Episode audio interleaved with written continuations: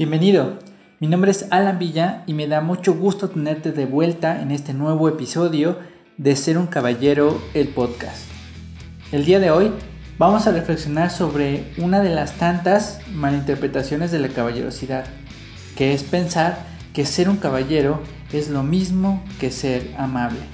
Así que al final de este episodio espero poder dejarte claro lo que se espera de un verdadero caballero como tú. Entonces, prepara la ruta de viaje, no olvides ponerte el cinturón y en cuanto estés listo, comenzamos.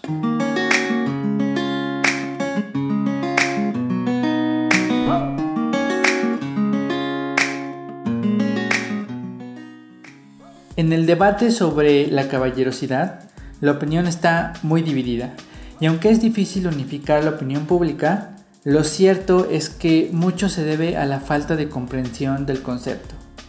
Las detractoras y los enemigos de la caballerosidad argumentan que la caballerosidad se basa en un conjunto de actitudes que suponen una inferioridad o debilidad femenina, lo cual es completamente erróneo.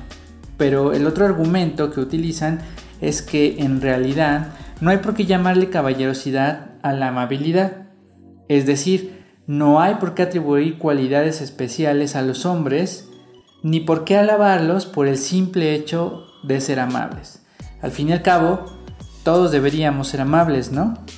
Y aunque estoy de acuerdo con que la amabilidad es una obligación, o al menos debería ser una obligación de todas las personas, y que la amabilidad no debe hacer distinción de género, lo cierto es que la caballerosidad no consiste simplemente en ser amable, ni se expresa simplemente abriendo puertas o pagando cenas. Así que quiero dejar claro este punto de una vez. La caballerosidad surgió como un código ético y moral que tenía el objetivo de poner límites al poder de las clases dominantes. Y sí, eran mayoritariamente hombres. La caballerosidad surgió en una sociedad en la que podías tenerlo todo literalmente a la fuerza. En aquella época eso era lo legal, lo socialmente aceptable, lo que estaba permitido, y sin embargo era injusto. Desde luego, en una sociedad construida sobre la base de la violencia y la fuerza física, no era un asunto de misoginia, sino de mero sentido común entender que las mujeres que muy difícilmente tenían algún entrenamiento bélico, estaban en desventaja, lo mismo que los huérfanos, los ancianos, etc. Y en ese contexto, la caballerosidad surgió como un marco ético para evitar que los fuertes se aprovecharan de los débiles. Y quiero hacer énfasis en que el uso de la fuerza para obtener lo que quisieras era algo totalmente permitido en aquella época. Así que en su momento, lo que en realidad se estaba instaurando era un código de ética para ir más allá de las normas sociales de la época. Pero te preguntarás, ¿y qué tiene que ver con esto con la época actual? Bueno, si bien es totalmente cierto que la amabilidad no hace distinción de género, también es totalmente incorrecto reducir o simplificar la caballerosidad a ser amables o a decidir quién paga la cena o cuánto tiene que pagar. La caballerosidad hoy, al igual que lo fue en la Edad Media, es un marco ético y moral que pretende ir más allá de las normas sociales establecidas. En pocas palabras, la caballerosidad debe ir más allá de los límites de la amabilidad. Por ejemplo, hoy 29 de abril del 2021, todos tenemos claro que debemos ser amables con todas las personas.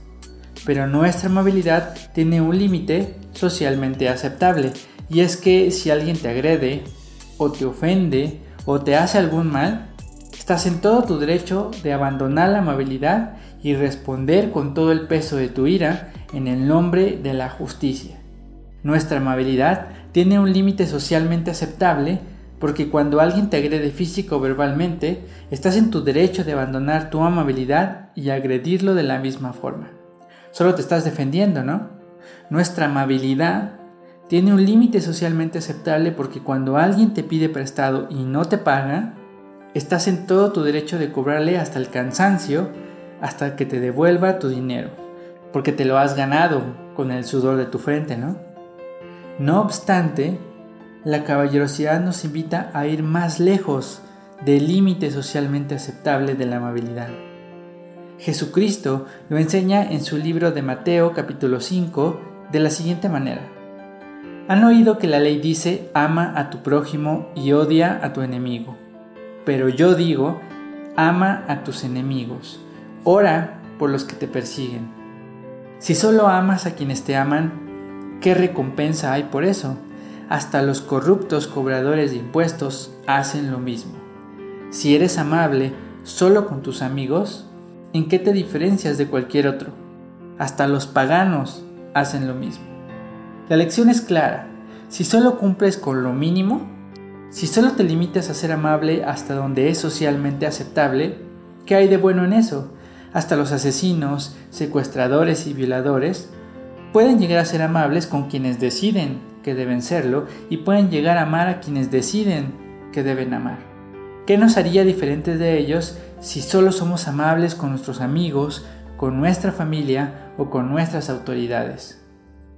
Definitivamente eso no es suficiente.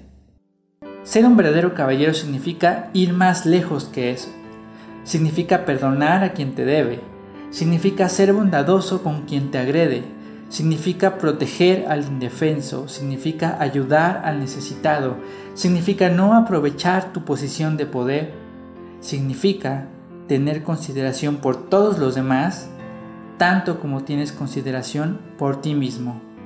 Ser un caballero significa no limitarte a hacer lo que es socialmente aceptable, sino hacer lo que es correcto e ir incluso más lejos si es posible. En mi opinión, en este mundo hace falta mucha amabilidad y por eso un caballero como tú debe ir muchísimo más lejos que ese minimalismo ético de esta sociedad. ¿Eres amable? Vas bien, pero aún hay camino por recorrer. Amar a tu prójimo como a ti mismo es el verdadero objetivo. Por lo tanto, yo te invito a que no solo seas amable, sé un auténtico caballero.